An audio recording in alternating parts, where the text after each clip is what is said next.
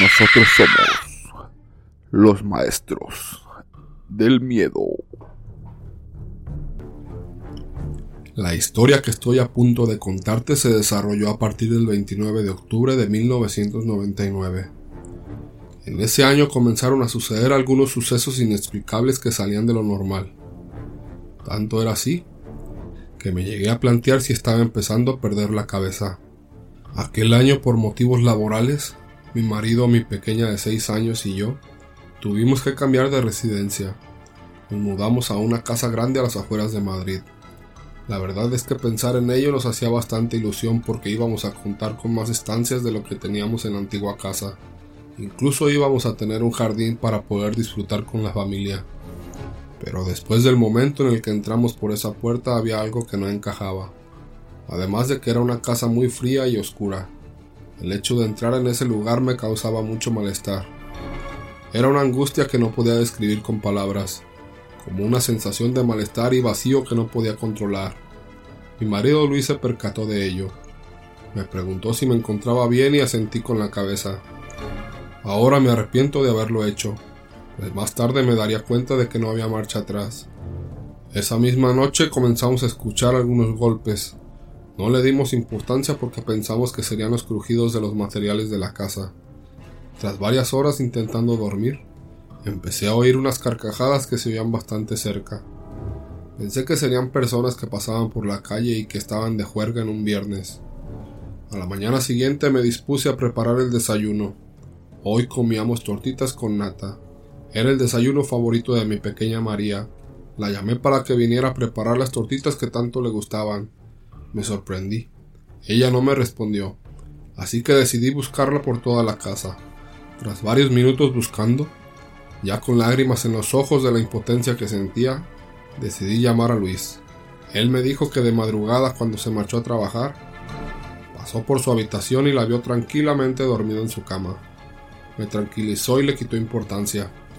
Me dijo que era muy probable que estuviese jugando, que no me preocupase tanto, Colgué la llamada preocupada, con la intención de volver a buscarla, y en ese mismo momento volví a oír esas carcajadas tan escalofriantes.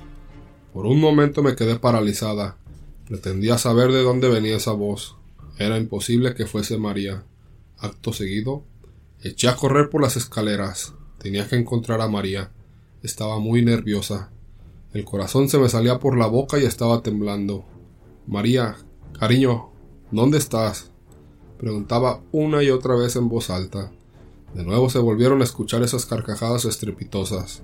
En ese momento pude detectar de dónde procedían, así que cogí valentía y me dispuse a ir a ese lugar. Acudí al baño inferior. Pude observar que las cortinas de la bañera estaban totalmente echadas. Debía tener valor para abrir, pero sentí un miedo que me nublaba la vista. En ese momento decidí contar hasta tres y abrir muy rápido. Uno, dos y tres. Pero pude ver en el fondo de la bañera una hoja en la que estaba escrito de color rojo el año 1999, año en el que nos encontrábamos en aquel momento. Sin saber dónde buscar ahora, me quedé pensando de rodillas frente a la bañera. Estaba muy cansada, llevaba ya varias horas buscando a mi pequeña, y no encontraba ninguna señal que me pudiese dar alguna pista de dónde se podía encontrar. En ese momento decidí volver a su habitación a buscar algún indicio. Me incliné a supervisar su mesa de juego. Tenía muchos folios con dibujos, una muñeca de porcelana, varias tijeras abiertas y un lápiz de color rojo. En ese mismo instante noté como si una presencia se encontrase detrás de mí.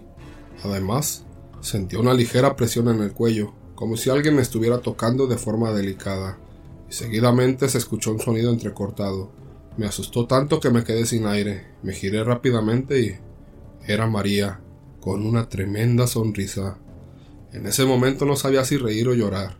Era evidente que estaba contentísima por verla, pero algo me decía que algo no iba bien. Ella me dijo Hola mami, ¿has visto nuestro regalo? Le contesté Ay María, me has dado un susto de muerte. ¿Dónde estabas? ¿A qué regalo te refieres, cariño? Estaba jugando a mis dibujos, mami, me contestó. Reconozco que en ese momento no le di importancia a una palabra clave, nuestro, pero estaba tan asustada que solo presté atención a que mi pequeña estaba a salvo.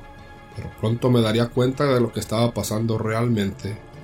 Llamé a Luis para comentarle que todo estaba bien, y me volvió a recordar que no me preocupase tanto, que los niños juegan mucho y que ahora más todavía con una casa tan grande. Estuve unas horas intentando controlar mis pensamientos, intentando pensar que eso fuese así, pero esas carcajadas tan desagradables me tenían muy enredada en mis pensamientos. Llegó mi marido de trabajar, y pasamos la tarde recogiendo los trastos viejos que estaban desparcidos por la casa. Pronto anocheció, y nos pusimos los tres a cenar. Ese día había notado un poco dispersa María. Se lo comenté a Luis y me dijo que él veía que todo iba bien. Pero yo notaba a mi pequeña distinta, como si estuviese pendiente de otra cosa. Mientras cenábamos, observé en ella un comportamiento que me asustó mucho. María comenzó a reírse y se apresuró a mirar rápidamente bajo la mesa.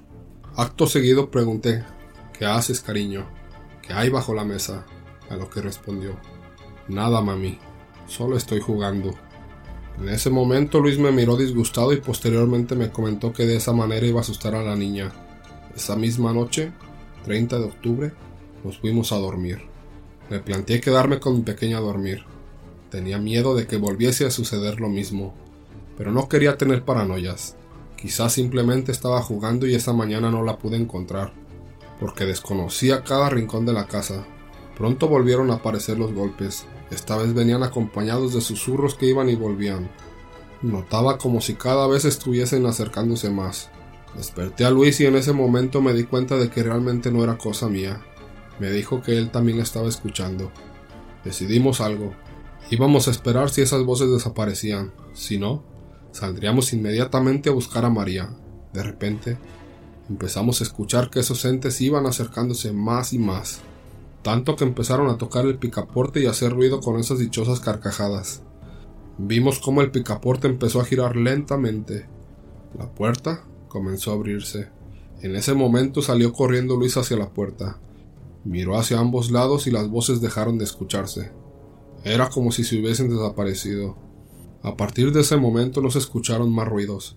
Tengo la certeza de ello porque no pude pegar ojo toda la noche. Tras este suceso, me fui corriendo a la habitación de mi hija para no dejarla sola y poder protegerla.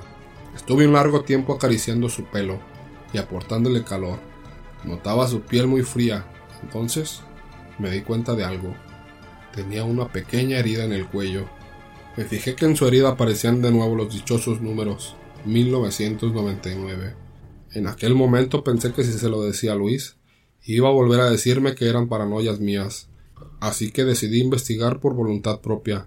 Dentro del armario de su habitación pude encontrar una pista. Había un pequeño agujero. Estaba muy oscuro. No sabía si adentrarme en él porque me daba mucho miedo.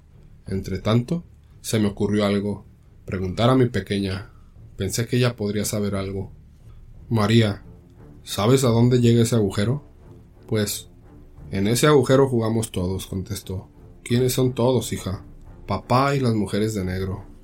Estaba aterrada, no me lo podía creer. Luis estaba tramando algo. Me pensaba que era un buen hombre y que el cambio de residencia lo realizó por el cambio de trabajo. Pero no estaba en lo cierto. Planeaba algo, y era algo muy oscuro. Enseguida y en silencio cogí mis cosas y las de María y me dispuse a salir por la puerta de entrada. En ese momento salió literalmente de detrás de las paredes una mujer vestida de negro y con cara pálida. Comencé a gritar y a correr con mi niña en brazos. Me agarró del brazo. Pude ver en su mano los números escritos 1999, pero esta vez dados la vuelta y con un pequeño detalle que antes había pasado por alto. 666 y la letra T invertida. Me topé con la realidad, el número del diablo y una cruz invertida. Luis estaba metido en una secta satánica y querían a mi pequeña para el día de brujas pero yo no iba a dejar que se la llevaran. Saqué las fuerzas de donde no las tenía, logré deshacerme de ella y echar a correr. Era de noche, apenas había luz, por lo que pasé por un atajo y nos metimos entre unos arbustos. Allí estuvimos varias horas. Pude ver a lo lejos a Luis buscándonos, también a las dos mujeres de negro de las que hablaba María. Desde entonces, mi pequeña se empezó a recuperar poco a poco y nunca más volví a ver a Luis. Logramos huir a un lugar muy lejano donde nadie pudiera encontrarnos. O eso pensaba.